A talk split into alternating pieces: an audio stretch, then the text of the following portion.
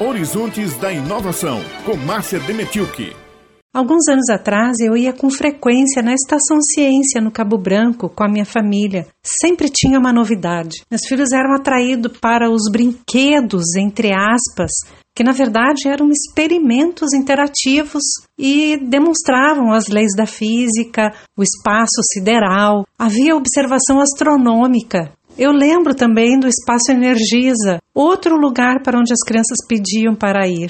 E eu também adorava. Na semana passada, a Secretaria Executiva da Ciência e Tecnologia realizou uma capacitação interna online e convidou o professor Evandro Passos, da Universidade Federal de Minas Gerais, para contar sua experiência na implementação de quatro museus de ciências lá em Minas Gerais. Ele falou como esses espaços são importantes para a formação do cidadão e eu trago esse depoimento aqui para vocês. É muito importante que a gente tenha em cada cidade de nosso país um museu de ciências, porque através dos museus de ciência, a população passa a adquirir mais interesse pelos temas da ciência, passa a compreender melhor esse mundo tão cheio de ciência e tecnologia no qual a gente vive, e, sobretudo, porque, enquanto cidadão, a experiência do Museu de Ciência encoraja as pessoas a descobrir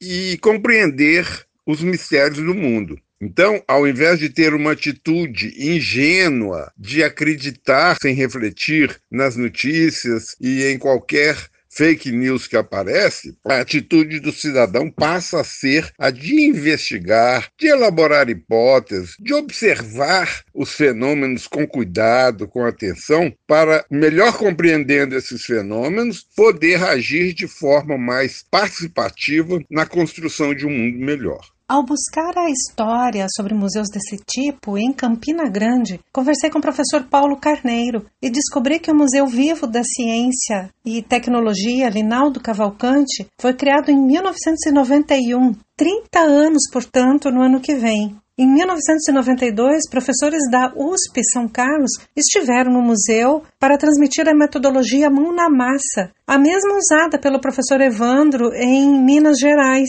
e que capacita professores ao ensino prático na ciência. Esse e outros espaços estão sendo mantidos enquanto a pandemia impede a visitação pública, mas serão reabertos assim que possível. Enquanto isso, temos mais uma novidade, que é a construção do Museu de Ciências Morfológicas no Centro de Ciências da Saúde na UFPB em João Pessoa. Quem vai contar mais detalhes desse museu é a professora Monique Daniele Emiliano Batista Paiva, presidente da Comissão de Criação do Museu. O Museu de Ciências Morfológicas da Universidade Federal da Paraíba oferecerá ao público uma viagem ao corpo humano, possibilitando a aquisição do conhecimento sobre sua origem, observação da estrutura macro e microscópica, além da comparação com outros seres do reino animal. O acervo contará com a exposição de peças anatômicas reais e sintéticas, visualização de células, tecidos e órgãos por meio de microscópios ópticos, além de embriões e fetos em diferentes estágios de desenvolvimento. O ambiente será um importante espaço de integração, favorecendo principalmente os alunos do ensino fundamental e médio das escolas públicas e privadas do nosso estado, além de ser um local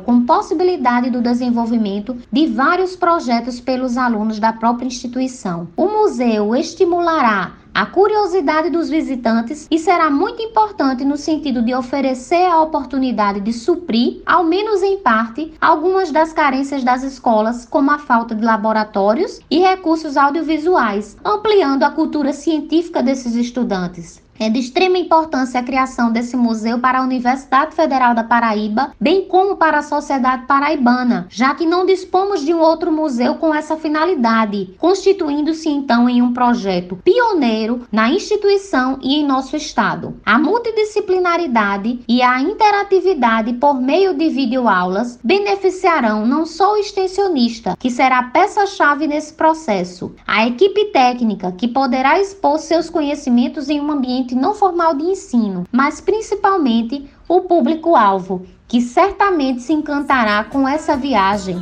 que irá desde a concepção até a formação do corpo humano. Quando estamos entretidos com os experimentos nos museus, se recuperando de um choque elétrico recebido em uma corrente de mãos dadas, não refletimos nessa proposta mais ampla de cidadania que esses espaços nos proporcionam. É realmente uma viagem para os horizontes da inovação. Até a próxima!